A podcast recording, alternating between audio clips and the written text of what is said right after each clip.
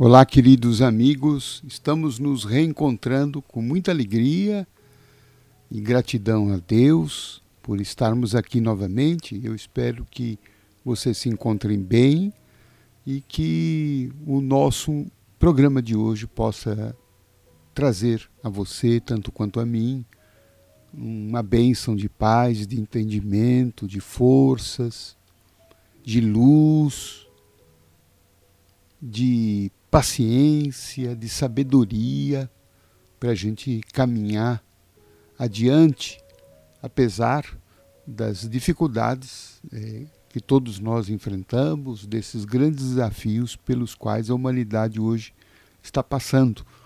Mas eu tenho certeza que tudo isso tem um propósito, tem uma finalidade de muitas vezes a gente é abalado por um problema para que a partir disto alguma mudança a gente possa fazer. Então, uma satisfação muito grande estar com você hoje aqui e desejo que o nosso encontro de hoje te faça bem. É, quero comunicar que semanalmente, às segundas, quartas e sextas, eu estou fazendo é, lives no Facebook, às 21 horas. É, são reuniões espirituais com preces, é, reflexões espirituais e vibrações de saúde e paz a todos aqueles que estão participando. Já há um ano que eu venho realizando esses encontros, tem muita gente participando, eu tenho particularmente achado são encontros que nos fortalecem bastante e eu estou te convidando. Se você tiver interesse, segundas, quartas e sextas no Facebook do Orador de Luca. Você me encontra 21 horas. É, espero que você goste das nossas reuniões. Bem, hoje trouxemos aqui uma reflexão que está no nosso mais recente livro, Levantar e Seguir. Livro que publicamos em dezembro do ano passado, então está fresquinho ainda. Eu escolhi uma das lições, a de número 77, cujo capítulo tem por título uma pergunta onde encontrar Deus. Já que nós estamos precisando tanto de Deus, temos buscado tanto a Deus, e nesse capítulo a gente procura refletir, então, onde que nós vamos encontrar Deus? E a reflexão parte de um pensamento do escritor Martin Buber, que diz assim: Deus não é encontrado em igrejas ou sinagogas.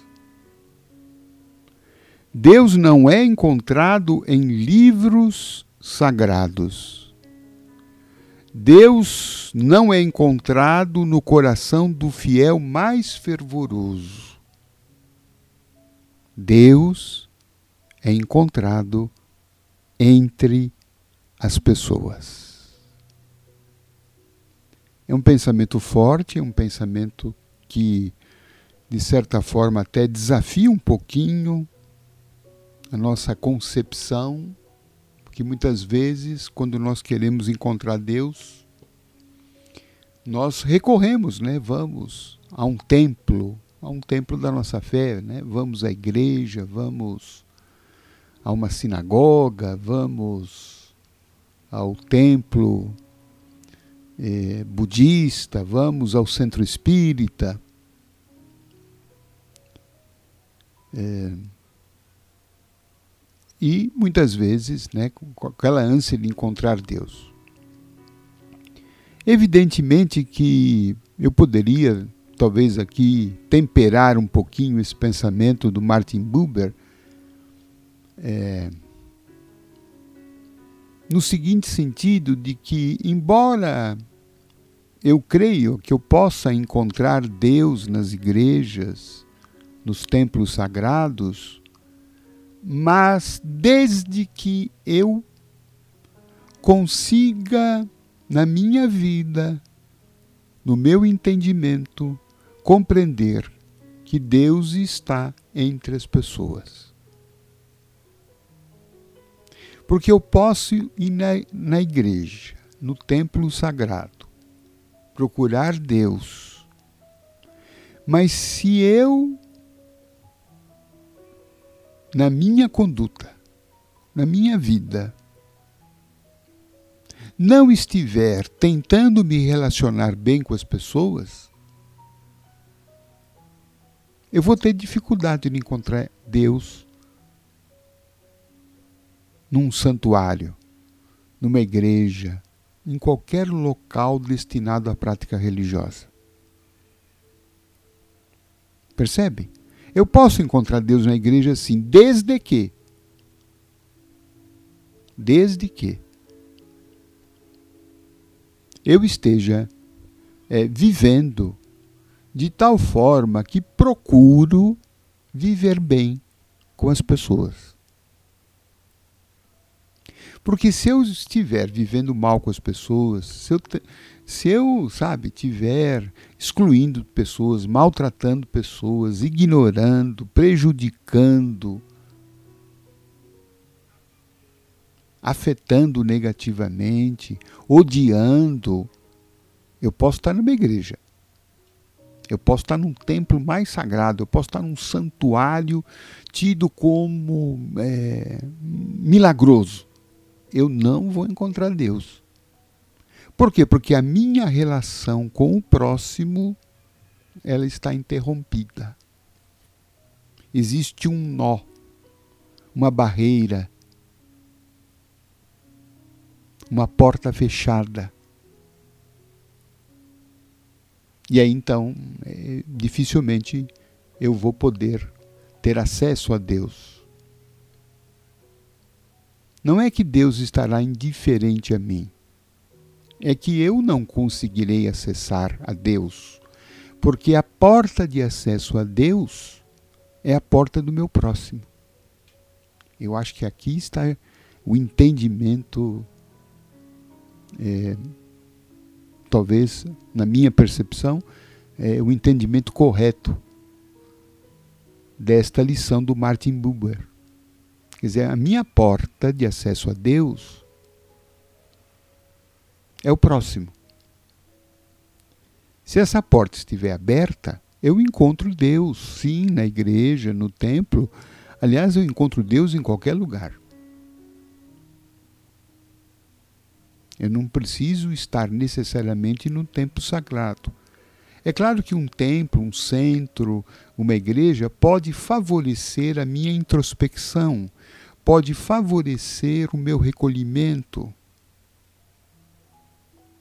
pode criar né, é, condições para que eu interiorize, que eu medite, que eu ore,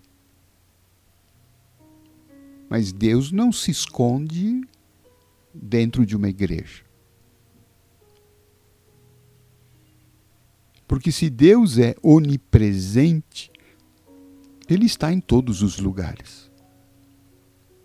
Não há um lugar em que Deus não esteja.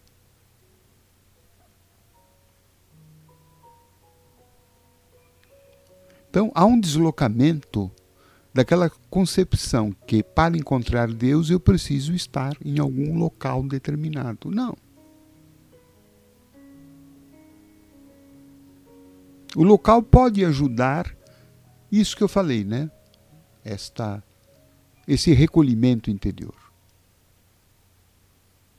Mas o que vai definir se essa porta se abrirá para Deus é a maneira pela qual eu convivo com as pessoas. Então, se tem um tema que é fundamental, gente, na nossa vida, em termos de progresso espiritual, em termos é, é, não só de espiritualidade, mas de vida, de relacionamento, né, de vida é, boa, de vida prazerosa, de vida compensadora, está exatamente na questão dos relacionamentos humanos. Como é que a gente encara, como é que a gente lida, como é que a gente se interrelaciona. E aí, inevitavelmente, a gente tem que olhar para si mesmo, né? Porque muitas vezes a gente né, cobra muitas pessoas, né? Ah, as pessoas são egoístas, o mundo é violento, as pessoas são individualistas, as pessoas são interesseiras.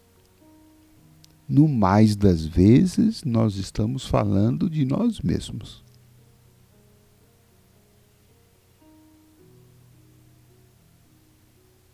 Peguei agora, né? Dei um chute na nossa canela, né? Dei na minha também, tá? a gente olha muito para o outro, né? E tem uma dificuldade muito grande de olhar para si mesmo.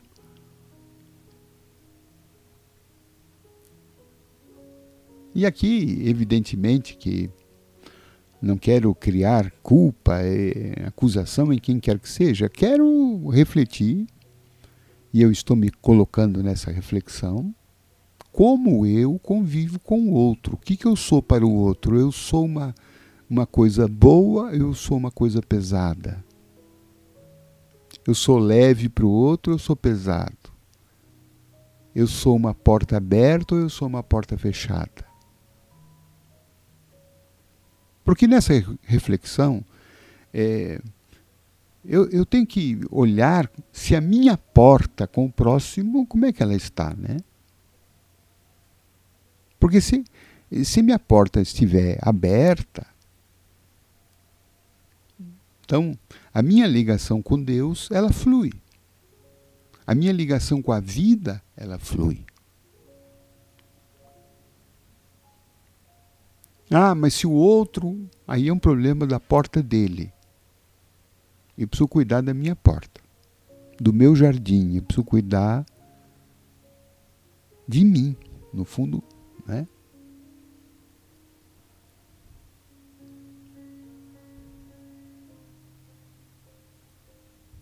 Nessa reflexão, portanto, né, de como eu sou para os outros,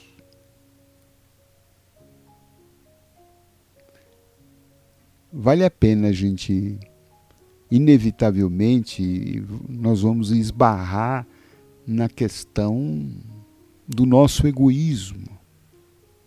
Né? Como é que eu me ponho numa relação? Eu procuro me pôr numa relação de igualdade ou eu me coloco numa relação de superioridade?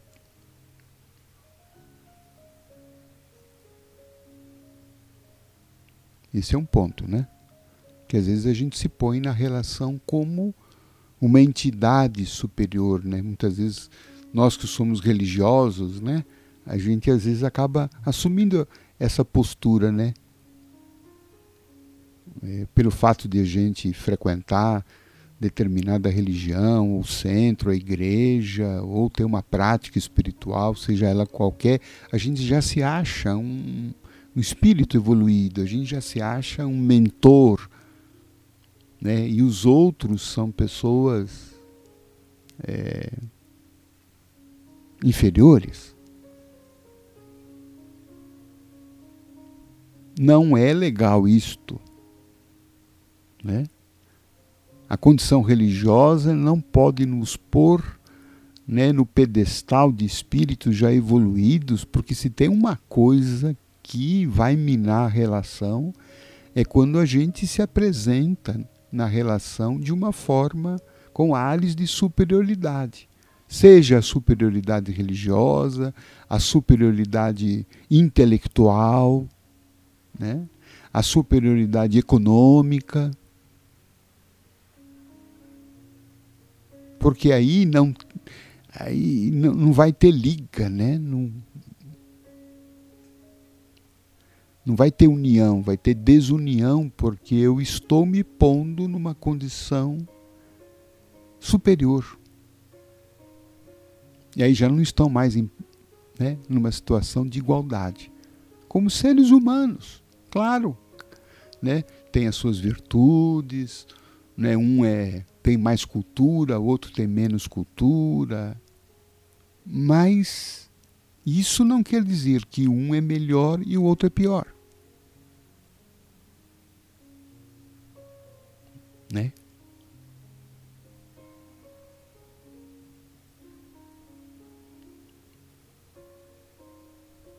Então precisamos tomar cuidado com o nosso orgulho. Né? O relacionamento, ele, sobretudo, ele, ele transita na faixa de sentimentos e de emoções. E aí não importa quanta cultura a gente tem, quanta dinheiro a gente tem ou não tem, porque isto não é a moeda de troca no relacionamento a permuta no relacionamento que o torna né, nutritivo, né, que abastece, que nos engrandece e que faz valer a pena a gente viver junto, são os sentimentos que nós nos permutamos, que nós trocamos. As emoções positivas que a relação, que o modo de se postar na relação provoca.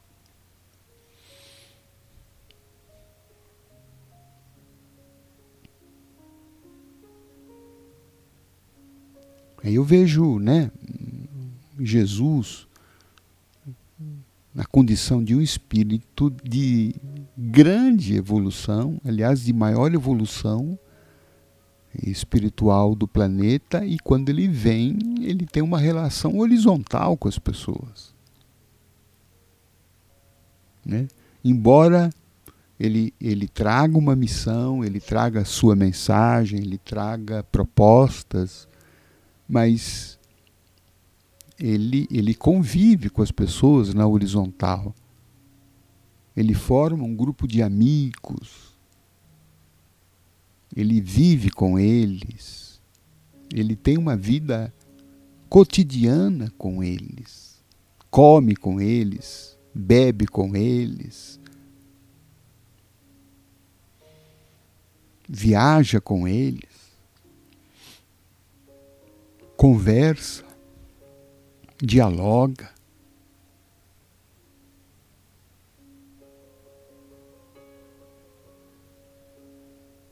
Essa postura de Jesus pode nos ensinar muito, né? Como é que a gente se põe na relação. Muitas vezes, né, como pai e filho, a gente é, se coloca muito numa relação de superioridade. Evidente que a gente não pode negar que, como pai ou mãe, a gente tenha uma experiência maior. Mas a gente nunca pode se postar como filho, né? É, desvalorizando a experiência deles. Desvalorizando os sentimentos deles, os, os aprendizados deles. Não se pode colocar eu sei tudo e você não sabe nada. Né? Como se a gente nunca também tivesse errado na vida, como se né, a gente também, na condição de filho, a gente também não tenha se equivocado, na condição de jovem, de pessoa ainda imatura, a gente não tivesse feito besteira.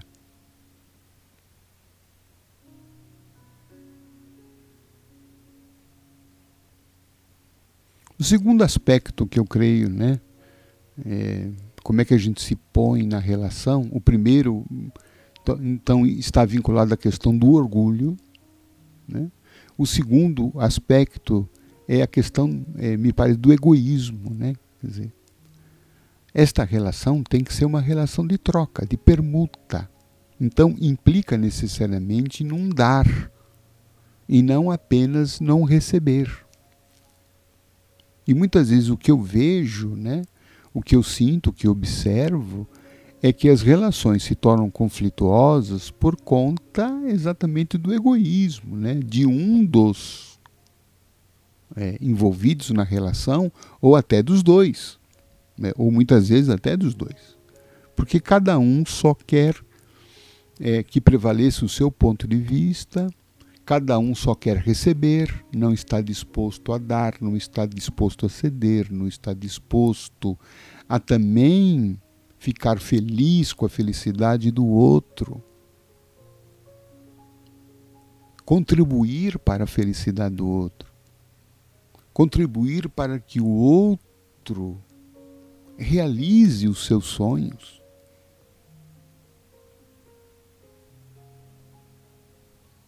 Então, a relação afetiva, seja ela de pai e filho, né? seja ela entre pessoas, é, a relação afetiva, é, amorosa, a relação de trabalho, seja ela qual for, né? Nós precisamos ver se a gente não está ocupando muito espaço nessa, nessa relação. Se a gente está dando oportunidade para o outro também brilhar. Se a gente está pensando também nos interesses do outro, nas necessidades do outro. O que, que eu posso fazer para que o outro se realize? Porque o outro tem sonhos.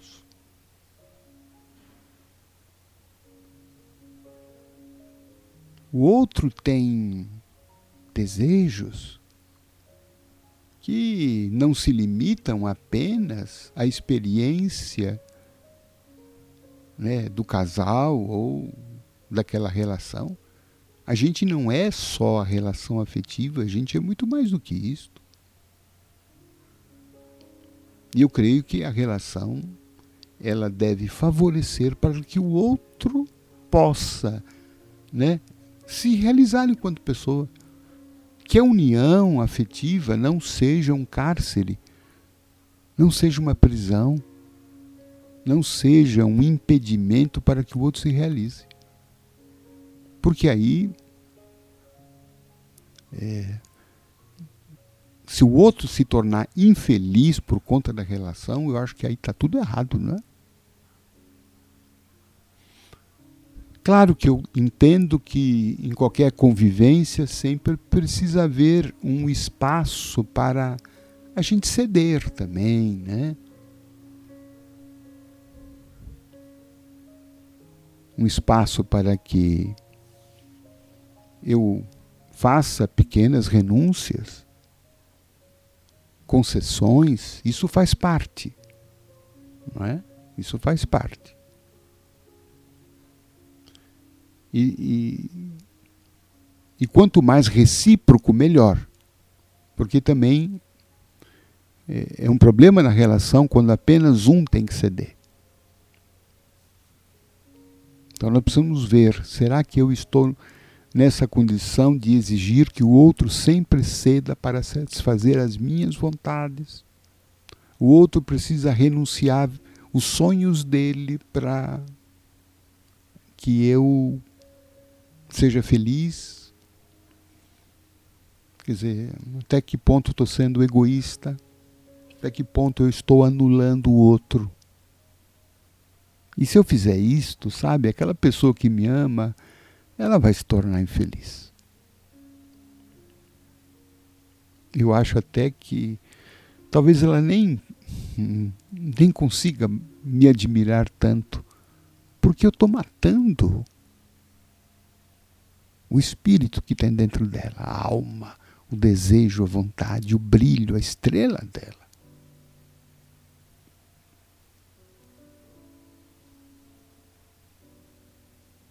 Mas quando né, um em relação ao outro trabalha pelo bem do outro, pela alegria, pela realização do outro, essa relação ela é divina.